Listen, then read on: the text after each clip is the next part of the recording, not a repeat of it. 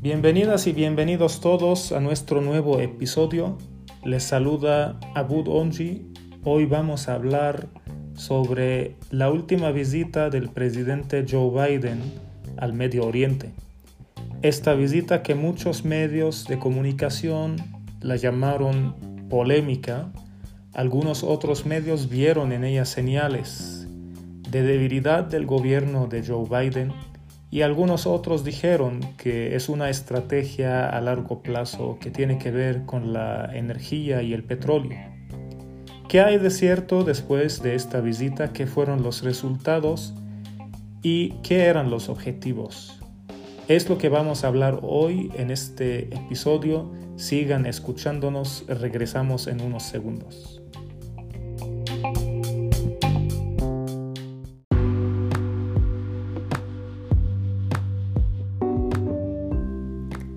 Les saludo nuevamente a todas y todos en este nuevo episodio y antes de profundizar en los temas que vamos a tratar, me gustaría recordarles que este podcast es ajeno a cualquier partido político y orientación política. El objetivo principal es hablar, compartir algunas ideas sobre las noticias internacionales de los acontecimientos más relevantes que están pasando en el mundo en la actualidad.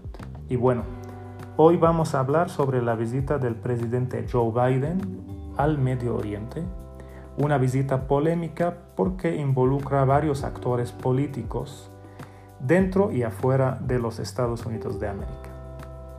La visita empieza en Israel y luego el presidente Biden se va a Arabia Saudita y ahí se reúne con el rey saudí y con el príncipe heredero.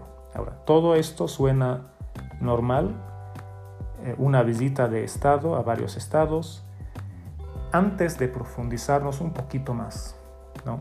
Porque en primer lugar, antes de la visita, hubo algunas declaraciones de fuentes oficiales y algunas fuentes anónimas que hablaron que habían afirmado no tener ninguna objeción a que Arabia Saudí recuperara el control de los islotes de Tirán y Sanáfer en el Mar Rojo, los cuales son controlados actualmente por Egipto.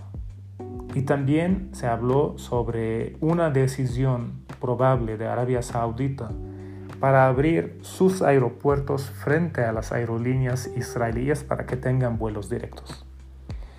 Hasta ahorita todo aparece que el objetivo de esta visita es generar cierto tipo de acercamiento entre Israel y entre Arabia Saudita, porque por muchos años Israel estuvo limitado por sus vecinos, ya que por, a causa de un conflicto que ya tiene muchísimos años y todos ustedes lo conocen, eh, los países no permitían que las aerolíneas israelíes sobrevuelan el espacio aéreo de ellos. Entonces eso provocaba muchas limitaciones para las aerolíneas israelíes. Entonces, durante la misma visita de Biden a Israel, se anuncia en Arabia Saudita que se va a permitir o se permite a las aerolíneas israelíes sobrevolar el espacio aéreo de Arabia Saudita. Todavía no se habla del tema de aterrizar, de vuelos directos, no, simplemente permitir sobrevolar para las aerolíneas israelíes el espacio aéreo de Arabia Saudita. Y este es un logro porque con esta, de, esta forma las aerolíneas pues les permite cortar las rutas aéreas de una forma diferente a, a lo que hacen actualmente. Ahora, el primer ministro israelí, Jair Lapid, celebró este anuncio y dijo que es un primer paso para un acercamiento más profundo con los saudíes. Por otro lado, como ya tocamos durante esta visita dos actores, los israelíes y los sauditas, también el presidente Biden tuvo un acercamiento con el tercer actor en la región, que es el pueblo palestino. Con el pueblo palestino el presidente Joe Biden se reunió en Belén con el líder palestino Mahmoud Abbas y dijo que bajo su liderazgo Estados Unidos no dejará de intentar acercar a palestinos e israelíes. Entonces quiso prácticamente jugar este papel de, de, mediador, de acercar, de que en su gobierno va a seguir intentando generar este acercamiento entre el pueblo israelí y el pueblo palestino. Ahora, ¿qué es lo polémico en esta visita? Lo polémico es que Joe Biden, desde, desde que tomó el gobierno de Estados Unidos, digamos, Arabia Saudita no tuvo su mejor momento o su mejor relación con Estados Unidos. Y eso está causado de un, de un evento que pasó el 2 de octubre de 2018, donde un periodista saudí que se llamaba Jamal al-Khashoggi lo mataron adentro de un consulado saudí en Estambul.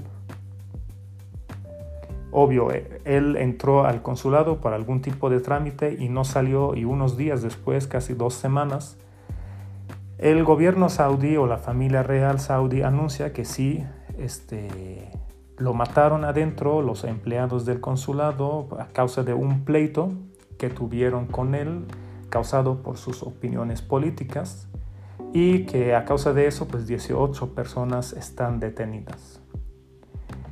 Después de eso, la CIA y el presidente Joe Biden señalaron al príncipe heredero de Arabia Saudita, Mohammed bin Salman, como la persona quien dio la orden para matar a Jamal al-Khashoggi.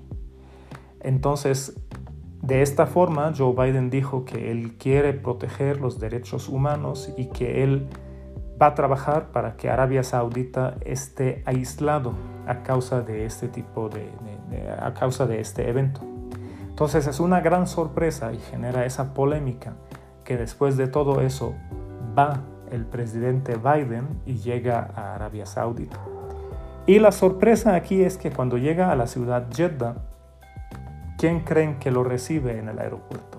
¿El rey? No. ¿El príncipe heredero? No lo recibe el emir o el príncipe encargado de esa región. Es como si estamos hablando del gobernador de, una zona. Entonces es una forma muy rara de recibir al presidente de los Estados Unidos. Ustedes saben de temas de protocolo cuando son visitas oficiales. Los mandatarios los reciben los mandatarios. Aquí no fue el caso, sin embargo después Joe Biden se reunió con el rey Mohammed bin Salman, eh, perdón, con el rey Salman bin Abdulaziz y con su hijo, el príncipe heredero Mohammed bin Salman. Ahora, eso provocó mucho ruido adentro de Estados Unidos. Muchas opiniones criticaron a la visita de el presidente Biden a Arabia Saudita. También por el lado israelí, vemos algunas críticas. Por ejemplo, podemos leer en Le también en, este, en el periódico israelí Jedaud Ahranot, que prácticamente el presidente Biden durante la visita no tuvo nada que ofrecer a Israel más que decirle que lo quiere. ¿Por qué? Porque hubo una insistencia israelí para especificar situaciones que habilitan una respuesta militar contra la amenaza nuclear de Irán. La declaración de Israel, sin embargo, otorga libertad de acción a los FDI y el Mossad. Ahora, en ese mismo sentido, podemos ver que el presidente Biden no pudo dar ninguna declaración, no pudo dar ninguna respuesta clave cuando le preguntaron sobre el tema de fecha límite para algunas aclaraciones sobre el programa nuclear iraní y él dijo que, que no tiene ninguna respuesta, que su gobierno no puede dar este, ninguna fecha límite sobre ese tema del programa nuclear iraní.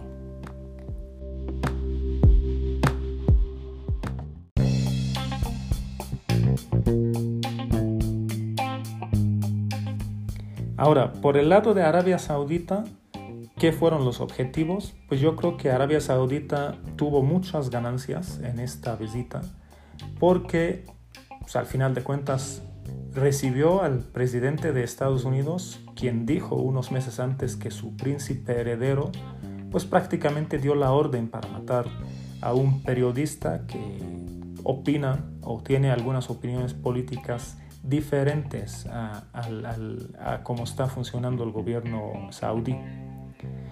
Entonces, y después de esas críticas que recibió el presidente Joe Biden, aquí voy a tener que hacer una pausa para explicar que comenzando su visita, el presidente Biden hizo hincapié en la importancia de que Israel se integrara totalmente en la región.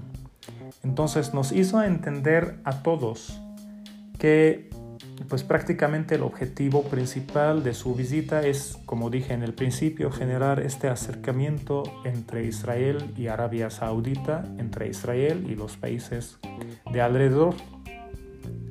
Sin embargo, los saudíes ven en la visita como un restablecimiento, en el sentido de que éste reconoce que el reino no puede ser ignorado, porque, como dije hace unos minutos, el presidente Biden dijo que quiere aislar a Arabia Saudita justo después de lo que pasó en su consulado en Estambul.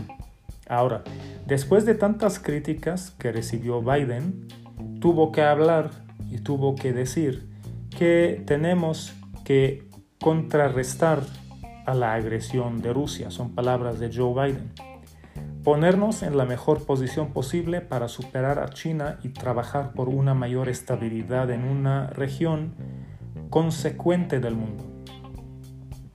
Y para hacer estas cosas, Joe Biden dice que tenemos que comprometernos directamente con los países que pueden afectar a esos resultados. Y Arabia Saudita es uno de ellos. Entonces, con eso el presidente Biden quiere decir que pues él pues tuvo que ir a Arabia Saudita, tuvo que poner todo a un lado porque el objetivo es contrarrestar la agresión de Rusia, es ganar más aliados en contra de los rusos. Entonces, podemos ver ahorita que hay un actor muy importante de toda esa actividad política, de toda esta visita que es Rusia. Entonces, ahora, ¿qué tan cierto es todo eso? Lo que siento que es una visita bastante corta, pero al mismo tiempo generó muchas expectativas y, y, los objetivos de esta visita fueron cambiando o fueron declarando poco a poco. Primero empezamos con que acercar a Israel a los países de alrededor y luego tenemos que ganar a Arabia Saudita a nuestro lado porque hay que cambiar prácticamente el mapa político en la región. Y el punto final de este episodio es, ¿acaso todo eso es una señal de debilidad de Joe Biden? ¿Cuándo han visto que el presidente de Estados Unidos llega a un país y lo recibe un gobernador, no lo recibe el presidente o el rey de aquel país?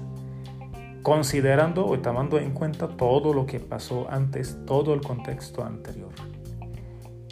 ¿A poco eso es nada más tema de acercamiento entre varios países, como que Estados Unidos quiere jugar el papel del intermediario? ¿O hay algo más allá? Yo creo que sí, hay muchas cosas detrás de eso y una de esas cosas es el tema energético. Yo creo que Joe Biden, eh, igual como muchos países, sienten esa presión sobre el tema energético. Vamos a hablar en uno de nuestros episodios sobre la importancia de la energía y las guerras energéticas que estamos viviendo actualmente. Entonces, con toda esa preocupación que Joe Biden tiene, pues dijo, a ver, pues ya voy a hacer como dicen borrón y cuenta nueva. Voy a quitar o a intentar arreglar eso con Arabia Saudita porque es un país proveedor de petróleo y necesitamos energía. No vamos a poder dependernos toda la vida de, de Rusia en, en, muchas cosas de gas natural. Ya pueden ver ustedes que la guerra Rusia-Ucrania llegó a un, una etapa de congelación porque pues no pueden hacer no pueden presionar más a Rusia y Rusia puede presionar mucho más a Europa Eh, entonces yo creo que todo eso son factores para hacer esa visita que realmente pues apareció en el principio medio polémica y después empezamos a descubrir más y más cosas. Hasta aquí los voy a dejar en este episodio y el objetivo es seguirnos en contacto, que sigan comentando este episodio y vamos a ver cómo termina esta visita. Este episodio lo, estoy grabando el viernes 15 de julio. Probablemente tengamos que hablar más sobre esta visita, pero lo más importante es la interacción de todos ustedes y espero sus comentarios en el podcast, también en mi cuenta arroba en Twitter y nos saludamos en nuestro próximo episodio. you